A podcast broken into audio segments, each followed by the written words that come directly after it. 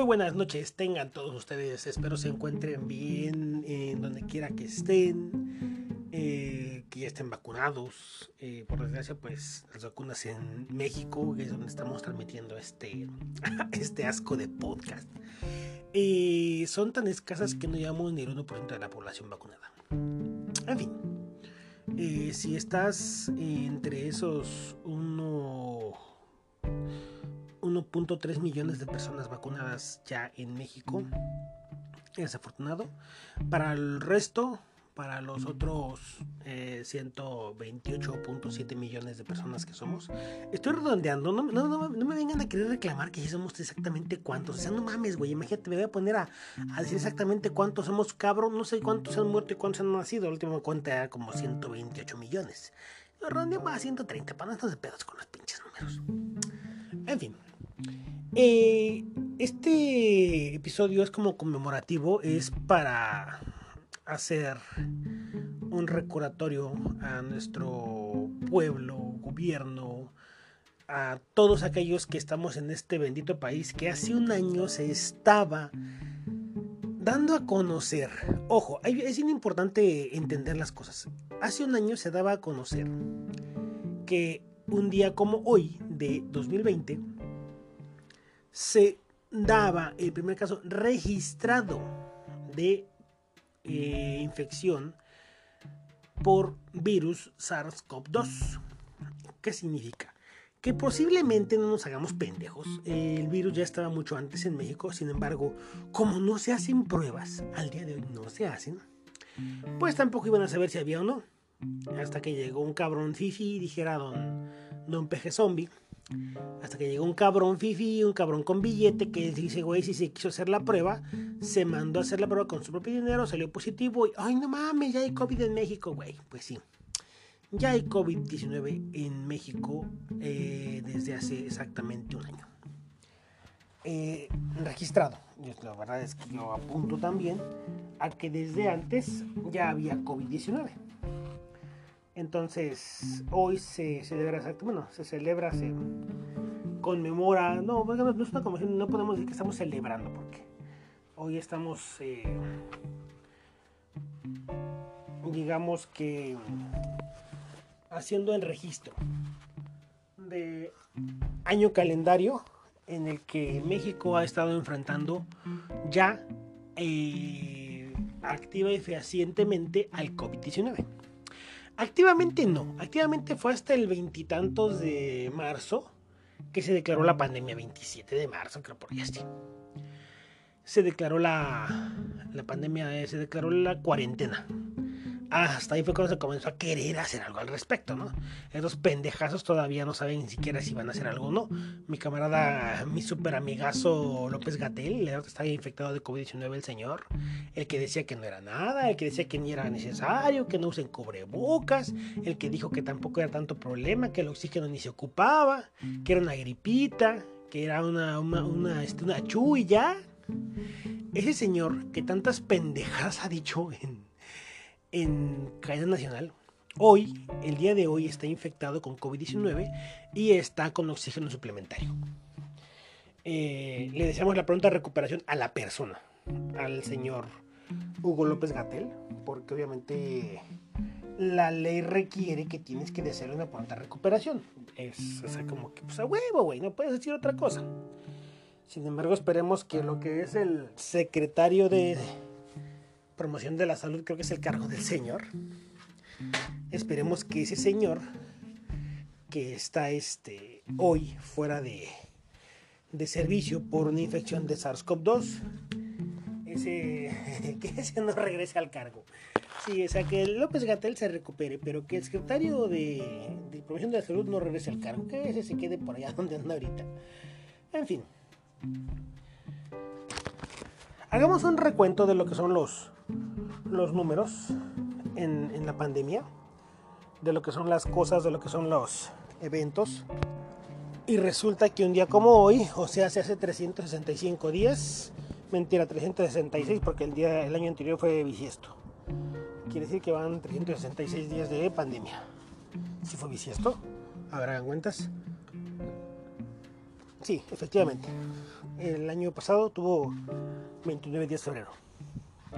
Entonces, al día de hoy van un año calendario, o sea, hace 366 días de que eh, se registró, registró exactamente como tal el primer caso de SARS-CoV-2 en México. Entonces, eh, a partir de ese momento, los contagios fueron menores. Hubo una rechifla de parte de los fificharios, perdón, de los fificharios, no, de los chairos, sin fifis, de los prolechairos, eh, al respecto de cuando se dio el primer caso y que uno de los mm, principales directivos, socios, accionistas, algo así. No sé qué sea, güey. Pues, o sea, si yo fuera parte de la empresa, a lo mejor sabría exactamente qué era el güey, pero pues la verdad no sé. Así que una disculpa para el señor, pero uno de los señores estos que están con los del grupo Carso, dicen que está primo de señor Slim, Está aquí le mando un saludo. Espero que si me autorice mi préstamo que le pedí hace mucho tiempo. no, no creo que me autorice nada. Pero este señor fue el primer caso donde dicen, eh, hubo memes de que el señor ya había muerto por SARS-CoV-2 hace, hace tiempo. Sin embargo, pues no, no era así, realmente no era, no era cierto el dato. Se filtró de una manera, pues, malintencionada o como lo quieran llamar, pero de repente ya andaban diciendo que ya había un deceso por SARS-CoV-2 y en ambos lados, en ambos lados políticamente se empezó a dar mucho el detalle de que pues es que ya una persona, Fifi, ya se había contagiado y muerto para hacer quedar mal al gobierno del presidente López Obrador, ¿no? Entonces, este, pues no, güey, o sea, yo creo que ninguna persona está, eh, digamos, tan loca, tan incoherente, como para decir me muero, para hacer quedar mal al ciudadano presidente. Es como si se ocupara, ¿no? O sea, pues tampoco se ocupas hacer mucho. Se echa, se echa sus flores solito el señor. Entonces, eso pasó hace poco más de un año, fue, pasaron como 10 días, 20 días después de que se registró el caso, que decían que, ya había fallecido y que el último resulta que que siempre no, que mejor no me muero y que me sigo aquí un rato. Entonces todo eso fue fue bastante sonado en México, en las redes. Incluso hubo un meme que en México ya habían, este, bueno, que en otros países había tantos contagiados, tantos muertos, tantos contagiados, tantos muertos, y en México había tantos contagiados, tantos muertos y un resucitado, ¿no? Ok. Después dijeron que, que dice mi mamá que siempre no, que el Señor no ha muerto, que sigue vivo y que, que no lo quieran cafetear todavía. Entonces, eh, eso pasa pues tiempo después y el día 26 de diciembre, perdón, 26 de marzo, algo así, se declara la cuarentena de que se registra el primer caso de SARS-CoV-2 en México. A que se declara la cuarentena pasa alrededor de un mes. Eh, los casos eran pocos, realmente eran poquitos casos, eran como 3.000 casos los que llevaban en aquel entonces. Y los decesos, no había decesos registrados, registrados, ojo, algo bien importante. El gobierno recuerden que no ha hecho registro fehaciente de, por eso la sobremortalidad. Va a ser al final un poquito más de los datos, de lo que es la sobremortalidad y demás. Pero en entonces, entonces, aún no había decesos ni como tal eh, de SARS-CoV-2 registrados en el sistema. Entonces, ¿qué pasó? Que pues eh, se empezó a, hacer la cuarentena y,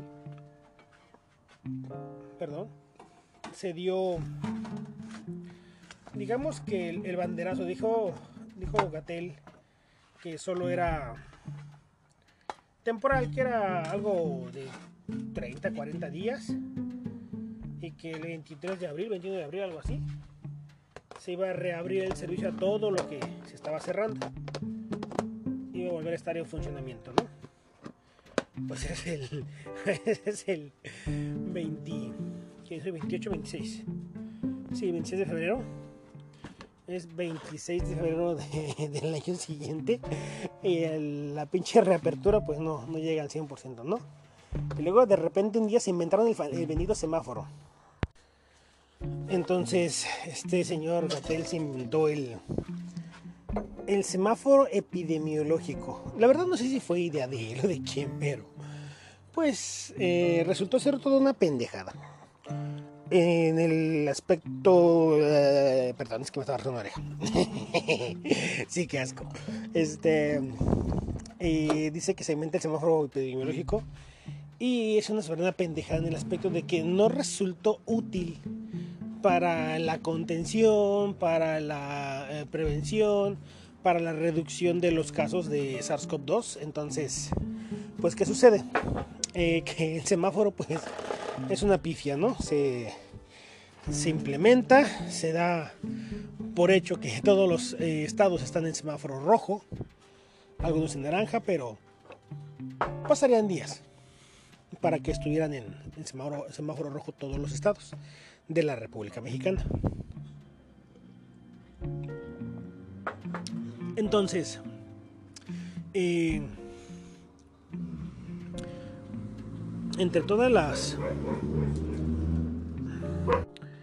entre todas las acciones chafas y mal hechas que tuvo el, flamante gobierno de, México, eh, pues estuvo lo que es el semáforo epidemiológico. Después viene el detalle de de el ¿cómo se llama? bueno, el semáforo epidemiológico nunca funcionó para nada, no, no, tuvo una un buen uso. El detalle está en que el semáforo era como un señalamiento, como un aviso de que se debe tener cierta prevención y o precaución y tenías que cambiar ciertas cosas una vez que cambiara el semáforo de color. Así cuando pasaba rojo, es cuarentena, quédate en casa, eh, cuídate, no salgas, no salgas a lo básico. Y, cuando pasaba naranja, pues empiezas a aumentar la actividad y así hasta llegar a verde. El único estado que se, ha mantenido en verde durante más tiempo ha sido Campeche, obviamente. Campeche no podía quedar en semáforo rojo mucho tiempo. ¿Por qué? Porque la mayor cantidad de extracción petrolera está en Campeche. Entonces no puedes parar la extracción petrolera. Y Campeche ha sido un estado manipulado en el que se ha dado una sobremortalidad eh, extrema. No se ha registrado los casos de SARS-CoV-2, ni se ha registrado la mortalidad por SARS-CoV-2. ¿Por qué? Porque si cerramos Campeche nos quedamos sin petróleo y sin ingresos. Entonces es normal que Campeche lo hayan dejado en verde desde hace mucho tiempo. Y así va a seguir, ¿eh? a seguir en verde Campeche. No va a cambiar, ¿por qué? Porque es un estado clave para el presupuesto federal. No lo puedes pasar a rojo. Menos, no tan fácilmente. Requiere mucha inversión y mucho ajuste de cuentas, cerrar y la producción petrolera. Entonces Campeche por eso siempre ha estado en verde. No se crean la, la faramaya, la fantochería de que en Campeche no hay SARS-CoV-2 y están libres de SARS y la chingada, ni madres. A ver, estupiditos. SARS-CoV-2 es el eh, nombre o el acrónimo de síndrome agudo respiratorio severo provocado por el coronavirus 19 o COVID-19, coronavirus en 2019. Eso es SARS-CoV-2. ¿Por qué? Porque el SARS-CoV-2, o, sea, o el coronavirus que tanto dicen, ahí el coronavirus y el COVID, el COVID, ok. COVID es, eh, la forma o el nombre que se le dio por parte de la OMS, COVID-19. ¿Por qué? Porque es un coronavirus descubierto en el 2019. Y es el virus que provoca un síndrome agudo respiratorio severo. Y es el acrónimo SARS. ¿Y por qué? Porque la mayoría de la gente que muere por, eh, por coronavirus, por COVID-19, es por un cuadro respiratorio agudo severo. O sea, no mames, tengo que explicarles esto. Si tengo que explicártelo, si tuve que explicártelo para que lo entendieras, a un puto año de la pandemia, no mames, cabroneta, que, güey, o sea, en verdad ocupas revisar mucho, mucho tus cosas y mucho tu IQ. En verdad, no mames, ¿cómo es que respiras, cabrón? En fin, eh, retomando. ¿En qué nos habíamos quedado? ¿En qué estábamos platicando? Se me fue el avión, ya ven, todo está explicando. Eh, sí, no pueden cerrar Campeche, vamos a cerrar desde Campeche. No pueden cerrar Campeche por lo del petróleo, ¿no? Entonces, hay una sobremortalidad. Y sí, sí hay coronavirus en todo el país. De hecho, en los primeros días, los primeros meses, eh, hubo cierto escepticismo hasta de un serio así como que pues güey yo no veo tanto no o sea como que estaba empezando y vamos a ver con el tiempo cómo evoluciona. Y en mi podcast pueden ver también cómo ha evolucionado mi opinión es exactamente la misma. Cuídense quiéranse usen pinche cubrebocas. Si no se quieren mátense solos pero no se lleven a la gente entre las patas. Ah, ah perdón es último no debo decirlo no si no se quieren este no se cuiden pero no hagan no afecten a los demás sí corrección, es que si no te van a banear porque dice que comentarios suicidas, algo así, no sé, por pendejadas que se avientan ahí en, la legalidad. Entonces, eso es este con el semáforo epidemiológico. El semáforo epidemiológico no funcionó porque para que tú entiendas, a ver, es que es como vamos a hacer como un semáforo de tránsito. Para que tú entiendas y utilices un puto semáforo, tienes que ver no solo que los demás lo usan, sino que la autoridad establece que se debe de usar. Hasta ahí estamos bien. Perdón, toma tomando agüita. Entonces, si por ejemplo yo pongo un semáforo a mitad de calle, pero yo lo pongo, yo ciudadano común y corriente, nadie, y nadie lo respeta, nadie lo checa, nadie lo ve, nadie lo trata, todo lo ignoran es solo un semáforo X. Sin embargo, si la autoridad competente, tránsito, pone un semáforo y pone de, esos policías que no les gusta la mordida, güey. O sea, de esos, que no les gusta el dinero, ¿no? De esos policías que, que ven cualquier, cualquier ciudadano común con alguna deficiencia este, en, su, en su haber y, y huelen dinero, ¿no? Entonces pones un semáforo y pones 10 patrullas enfrente del semáforo y, güey, te lo van a respetar a huevito que lo respetan. Para el caso del, semáforo epidemiológico, para haber respetado la gente el semáforo epidemiológico, se debió respetar desde las instituciones de gobierno. Ergo, eh, las escuelas sí estuvieron ya cerradas desde marzo y a la fecha no han abierto las escuelas y no van a abrir. Y la, la verdad es que si tienen hijos ni los mandes, cabrón, porque no sabes cómo es la gente de irresponsable y los niños son mucho más contagiosos. Dentro de los estudios que hicieron en, Londres, los niños portadores de SARS-CoV-2 no tienen síntomas severos regularmente. Sí, sí los hay, sí hay decesos. En, caso de los menores, sí, sí ha llegado a haber decesos. Son los menos, pero sí los hay. Sí hay decesos de menores por coronavirus, por COVID-19. Pero en las pruebas virales resultó que la carga viral de los infantes, de los menores, fue mucho mayor que la de los adultos. Quiere decir que se concentra mucho más rápido el coronavirus en un menor que en un adulto. Y esto significa que es mucho más contagioso un menor, lo cual, que el hecho de tener una carga viral mayor, provoca mayores mutaciones. Entonces, el hecho de que la SEP diga, vamos a ir a clases sí o sí en agosto, cuando el semáforo está en rojo, cuando los contagios no paran y cuando la vacunación es mediocre, es una pendejada de la SEP. Discúlpenme, pero así es. Eh, sí, esta máxima tiene, tiene caca en la cabeza soberano pendejo. Que no mames, ¿cómo se le ocurre pensar que vas a mandar a los niños a la escuela cuando todo lo que te indica es de que está mal? Incluso, por ejemplo, Israel, Israel ya lo hizo, Israel le valió madre, dijo, ay, no hay pedo. Ya pasamos la primera ola, ya se bajaron los contagios, ya todo a la normalidad.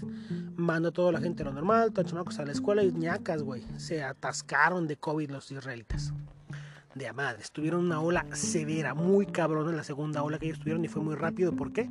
Por la rápida reapertura. Entonces, eh, aquí en México lo recomendable es que se esperen eh, todo el ciclo escolar y evalúen el inicio del segundo, del segundo del siguiente ciclo para ver si se continúan clases en línea o se eh, ya se hace la reapertura de, clases a distancia con asistencia tal vez con asistencias este asesorías eh, ayudas presenciales una o dos veces por semana. Pero obviamente pues en vez de ir los 50 chamacos el mismo pinche día que vayan este 10 chamacos al día el profesor se presenta, da una hora de asesorías, revisa, checa todo y todos con sana distancia, todos en alguna este, área abierta o las aulas eh, con las ventanas abiertas, como debe de ser. ¿Para qué? Para evitar el posible contagio de SARS-CoV-2. Entonces, sí se puede hacer eh, las clases presenciales, pero obviamente tienen que irse dando paulatinamente. No quieren que les pase lo que Israel. Eh, ya hablando de lo que es la vacunación, pues vamos a. vamos viento en popa, dijo aquel. Vamos viento en popa, sí. O sea, van a la chingada, se reconoce el trabajo del sector salud. Ojo, se reconoce el trabajo de la gente que está vacunando. ¿Por qué? Porque están haciendo un gran trabajo, muy extenuante y con poco presupuesto. Entonces, güey, qué chingón. Eh por desgracia, pues no es suficiente. Si vamos viento en popa, nuestro puto barquito es como una panquita de las de, de 12 pies de eslora. pero, pues bueno, ¿no? O sea, pues, total, ya ahí traemos algo, ¿no? No es un puto Titanic, pero un transatlántico, un portaaviones. No, güey, no, traemos una puta panquita. Vacunando 130 millones de personas, ¿no? No es como en Estados Unidos que ya creo que llevan 25 millones o 30, no, 45 millones ya. Son casi 300 tantos millones de personas en Estados Unidos. O sea, tampoco es así como que echar las campanas al vuelo. Pero obviamente en un año van a vacunar al más del 80% de la población, o cerca, cerca del 80% de la población. Comparados con México, que en un año vamos a vacunar como, bueno, vamos, dijo el otro, ¿no? Le dijo el mosquito al güey, estamos hablando. En México, yo considero que con las dosis y vacunas que se van a presentar y que se van a suministrar en mayo, abril, mayo, junio, se estará vacunando alrededor del 40% de la población. Ojo, esto es garantizando el suministro y garantizando la compra de las vacunas que se hayan pagado, que se hayan entregado y todo. Porque, pues bueno, dicen que habían pedido creo cuántos millones de dosis de Pfizer, 40 millones, algo así, 50 millones de dosis de Pfizer. resulta que pues pueden haber pedido 50 millones de dosis, güey, pues, pues, págamelas, ¿no? Y te doy tus 50 millones de dosis. Entonces México no las pagó. Este es el tema central, ya se los voy a platicar porque México no las pagó, recibieron las vacunas de prueba. ¿Qué hace Pfizer? Pfizer como tiene una vacuna que requiere una cadena de, de supercongelación para la conservación de su vacuna, dijo, güey, pues no te la puedo mandar, ¿no? ¿Cómo te mando una vacuna que tú no puedes conservar? Es desperdiciar vacunas, regalar vacunas, más bien tirarlas. Aun cuando se las paguen, Pfizer no puede darse el lujo de estar tirando vacunas con un cabrón que ni siquiera las va a utilizar, que las va a desperdiciar ese cabrón por vender te voy a dejar que otros miles de millones de personas que sí lo pueden hacer, que sí la pueden usar, mueran porque tú las quieres comprar a huevo, pues no, no se puede. Entonces Pfizer lo quiso, mandó las, las vacunas que tanto presumió el gobierno, que eran ¿qué? 3.000 vacunas, y luego llegaron otras tantas que llegan hasta 400.000 vacunas. Todo fue parte del, del, protocolo de prueba de Pfizer para ver si México tenía esa capacidad de cadena de supercongelación en todos los países lo ha hecho Pfizer. O sea, chequen en todos los países. Sí, es cierto, se vio muy, muy pendejo que, ay, no mames, llegaron las vacunas, llegaron las vacunas, güey, 3.000 vacunas, o sea, no mames. Y 3.000 vacunas es el equivalente a 1.500 personas inmunizadas. O sea, sí, tampoco era como para aplaudir tanto. Entonces, eh, ya con las de Pfizer, pues dijeron que siempre no. Y entonces empezaron con el mecanismo Sinovac Sí, es el de las de la OMS que quiere Sinovac, sí, creo que sí, Sinovac. Algo así, un mecanismo de la OMS que pactaron todos los países, digamos que dejar algunas dosis para los países menos desarrollados. Y ahí es donde entra México, ¿no? A ver, yo tengo una pregunta. En el ámbito económico mundial, México entra dentro del G20. El G20 es eh, la reunión de las 20 economías más poderosas del mundo. En México, bueno, perdón, en el mundo hay alrededor de 204 países reconocidos por la FIFA, 199 reconocidos por la ONU. Entonces, de esos 200 países, vamos a cerrarlo para no batallar. 200 países. México está en el grupo de los 20 más poderosos económicamente, en las 20 economías más poderosas del mundo. Está creo que en la 17, la 19 o la 15, algo así. El chiste es que está, está bien posicionado México. El presidente de México dice que ¿por qué no le mandan vacunas de las, de las que están regalando? O sea, a ver, güey. Hay otros 180 países más jodidos que México y le están haciendo de pedo por vacunas. A ver, estupidito. ¿Qué pasó con el presupuesto asignado para investigación y desarrollo eh, a través de los fideicomisos que extinguió Morena y que eran eh, prácticamente el 50% estaban asignados al CONACIT, Consejo Nacional de Ciencia y Tecnología, que tenía en manos investigaciones muy importantes y que hoy están sin recursos.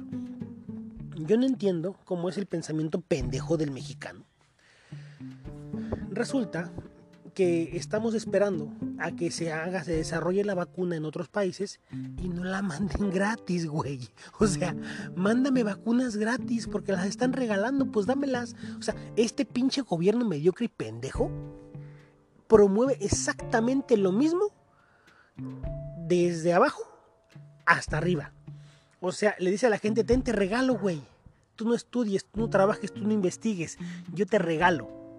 Y después voltea y le dice, güey, pues tú regálame, no, tú tienes más que yo. A ver, pendejo, o sea, México es una de las 20 economías más poderosas del mundo. No tiene por qué estar pidiendo chichi prestada. No tiene por qué estar pedinchando vacunas. No mames, señor presidente. Métale dinero a la investigación que hoy está en desarrollo. Eso es lo que debió hacer México. En vez de gastar millones de millones de millones. ¿Saben qué, señores ninis? Se les va a quitar mil pesitos de cada una de sus pinches becas. Ya ni siquiera toda, mil pesitos. Y se redirecciona a, a los centros de investigación que están desarrollando hoy por hoy una vacuna hecha en México. Hay una que es la más avanzada, está siendo desarrollada por la, Universidad de Querétaro y no tiene presupuesto, güey. O sea, no hay presupuesto para seguir investigando la pinche vacuna. Algo que es vital, que es un bastión, que debería ser eh, el, todo, debería estar todo México enfocado en apoyar el combate a la pandemia, está abandonado y sin presupuesto. ¿Por qué? Porque se le quitó el presupuesto que tenía del CONACYT en el que, bueno, de qué forma o por qué se le quitó, porque se extinguieron los fideicomisos que sustentaban esas investigaciones. ¿Y qué dijeron los de la Universidad de Querétaro? Pues abrimos un, fondeo, un, crowdfunding, algo así. Entonces que es una página donde la gente mete dinero y ya te lo dan. Bueno, resulta que de todo, de todo lo que, que está haciendo la, la Universidad de Querétaro, y en este caso ellos, los investigadores que están enfocados a la vacuna, han recibido poco más de 2 millones de pesos. 2 millones de pesos. Para investigar una vacuna que podría haber salvado a 500 mil personas que hoy por hoy han muerto solo en este país. Ya les explicaré cómo se está sacando ese cálculo. Entonces, son 2 eh, millones, si, si decimos que son 2 millones de pesos y son 130 millones de mexicanos. Significa que han aportado como 8 centavos cada mexicano, aproximadamente. O sea, no hay, no hay una promoción ni de las televisoras, no hay una promoción ni del gobierno, no hay un apoyo del gobierno a los a estos grupos de investigación y no es uno, en México hay muchos centros de investigación que podrían desarrollar una vacuna mexicana con los mismos protocolos de las vacunas extranjeras. Quizás no los protocolos de Moderna y Pfizer, porque son protocolos basados en RNA y se supone que esas patentes son exclusivas porque pues ellos tienen la investigación este, a cargo. Pero los adenovirus o los vectores de las vacunas basadas en vectores adenovirus sí, sí se podrían investigar y se podrían desarrollar, que es una de las vacunas más eficientes, que es la Sputnik 5 o la Sputnik B, es la que está basada en adenovirus, en dos vectores diferentes. Y eso sí se podría hacer en México, con el suficiente eh, apoyo económico. Sin embargo, pues no es así. México no aporta apoyo económico y pues así están, valiendo madres y batallando. ¿Por qué? Simple y sencillamente porque el propio gobierno dice, yo no investigo, te quito el dinero que de lo que estás tú gastando para hacer una vacuna de nosotros, porque voy a pedir allá que vaya que me, que me regalen. Es como si dijeras, ¿sabes qué? No van a hacer este no van a hacer cena de Navidad, güey. O sea, vamos, se junta toda tu familia, 20 personas. Y de repente dicen, ¿sabes qué? Oye, que la cena, que miren que la chingada, este, pues no hicimos cena, este, pues la estaba haciendo eh, la tía Petra, pero ya le quitamos todo lo que íbamos a gastar, le quitamos el dinero y lo vamos a gastar, nos lo repartimos en chelas, nosotros nos lo gastamos en, en una pendejada para cada quien ergo haciendo un ejemplo de lo que el gobierno le quita el dinero al CONACID y se le reparte a los ninis, ¿no? Bueno, entonces como doña Petra se quedó sin presupuesto para el pinche, para la pinche cena, pues güey, pues les voy a hacer una puta sopa aguada y chinguense, ¿no? Y de repente sale el, la mera chaca, ¿no? La mera vieja, la mera perrata de la casa, ¿no? La pinche viejona. Dice, ¿sabes qué? Este, no, no te preocupes, ahora te voy a ir a pedinchar allá con las vecinas a ver qué nos dan, qué nos regalan para cenar nosotros. no mames. Exactamente eso es lo que tiene nuestro pinche gobierno con las putas vacunas. Pidiendo, exigiendo que un mecanismo de apoyo a países verdaderamente pobres, Haití, Tahití, eh, no sé, Mozambique, Marruecos, hay tantos ejemplos de países africanos, subsaharianos, países este, de, Medio Oriente, países de América Central, que están en condiciones precarias. Y México pidiendo vacunas, güey. O sea, y lo peor del caso, haz de cuenta que es el ejemplo, ¿no? Que dices tú, el, mero el mero cabrón que tiene, que se la da de muchos billetes en tu, en tu región, en tu pueblito, ¿no? El güey que tiene dinero llega a pedinchar, a ver qué le invitas de cenar. O sea, güey, no mames, eres tú el que deberías chingarle y, órale, cabrones, aliviánense. No, está pidiéndote. En México hay alrededor de 20 investigaciones en proceso para el desarrollo de una vacuna mexicana en contra del SARS-CoV-2, coronavirus COVID-19. Pero el gobierno les quitó el presupuesto y dijo, vamos a que nos regalen. no mames. En verdad, señor López Obrador, señor Marcelo Ebrard, señores del gobierno de México de la 4T, o sea, no mamen, de verdad están pedinchando vacunas. Un país que es la potencia 15, la potencia número 15 económicamente en el mundo, le está pidiendo vacunas y quitándole el lugar a otros 185 países no pinches mamen, o sea, ni la puta vergüenza, cabrones, no mamen. Y si Ebrard va, a gobernar de esa manera, Ebrard, o sea, no mames, cabrón, ni te postules, güey, o sea, a chingar a tu madre. Vas a continuar las putas vergüenzas de Lord Cacas, no mames, perdón, de, de López Obrador, ay, como acabo de decir, cabrón, ay, este, eh, no, no hagan eso, eh, eso de ofender es muy feo. El señor Joaquín, viejito, se ve dónde están, dónde está este el mérito. Sí, obviamente se le respeta a Joaquín, no mames, no, no, no vamos a hablar mal de don Joaquín porque está muy cabrón. Entonces, eh, lo tomamos como un mal ejemplo. Disculpa, señor Joaquín, porque está muy cabrón lo que estamos diciendo. Y no tenemos por qué mencionarlo aquí. Eh, pero sí, se pasa de lanza mi camarada López Obrador.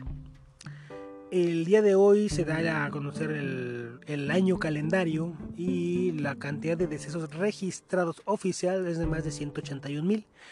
Ojo, 181 mil decesos registrados, pero hay cientos, miles de personas que no, eh, no son registradas como tal, como enfermos de SARS-CoV-2, como decesos provocados por SARS-CoV-2. ¿Por qué?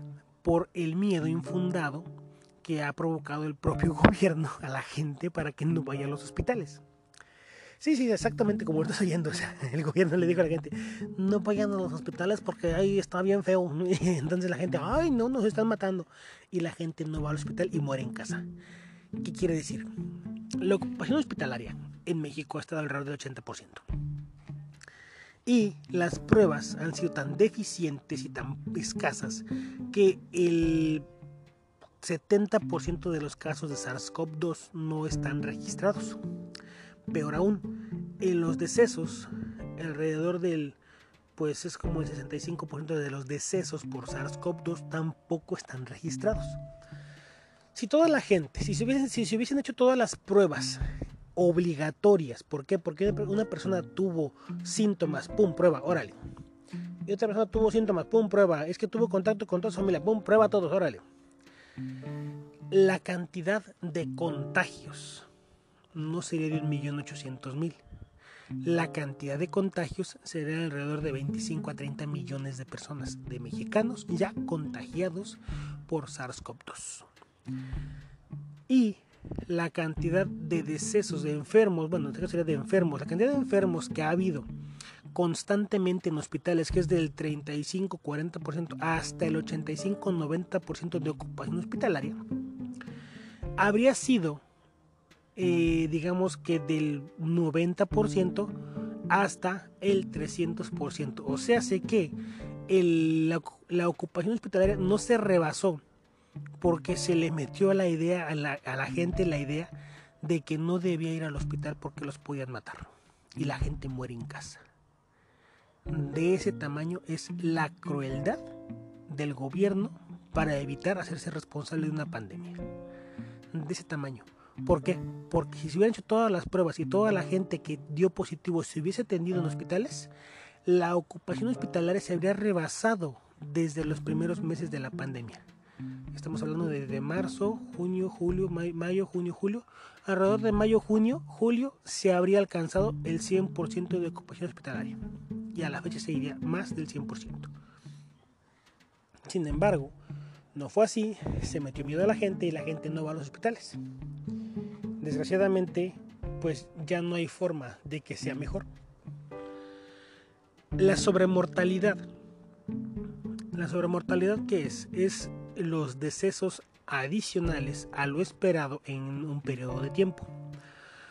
Durante los sexenios, digamos, de paz, digamos de paz porque realmente nunca hubo paz, había menos eh, violencia y había menos mm, publicidad, publicidad al respecto de la violencia.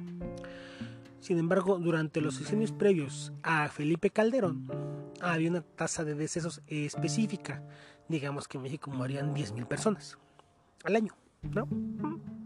Por enfermedades, algunos crímenes dolosos, algunos accidentes y así. Cuando llega Felipe Calderón a la presidencia y se eh, desata, digamos, la guerra contra el narcotráfico, que realmente no es una guerra contra el narcotráfico, y luego vamos a dar el podcast en ese aspecto, porque la verdad es que hay que ser eh, muy claros en ese, en ese tema. Cuando pasa eso, la sobremortalidad se duplica. ¿Qué quiere decir? Que si cada año morían alrededor de 10.000 personas en secciones anteriores, el siguiente año mueren 20.000 y el siguiente 40.000 y así. Entonces la sobremortalidad es el exceso de personas que mueren eh, en el mismo periodo de tiempo de este año. Para México, contando la guerra contra el narcotráfico, bueno, la supuesta guerra contra el narcotráfico, los decesos están en el orden de, lo más de, los más de 100.000 personas. Entonces, en este año calendario del 21 de, perdón, 26 de febrero del 2021 al 26 de febrero de 2020, perdón, otra vez, del 26 de febrero de 2020 al 26 de febrero de 2021 en ese año calendario la sobremortalidad, o sea, los decesos excedentes que no se esperaban en ese periodo son 326 mil.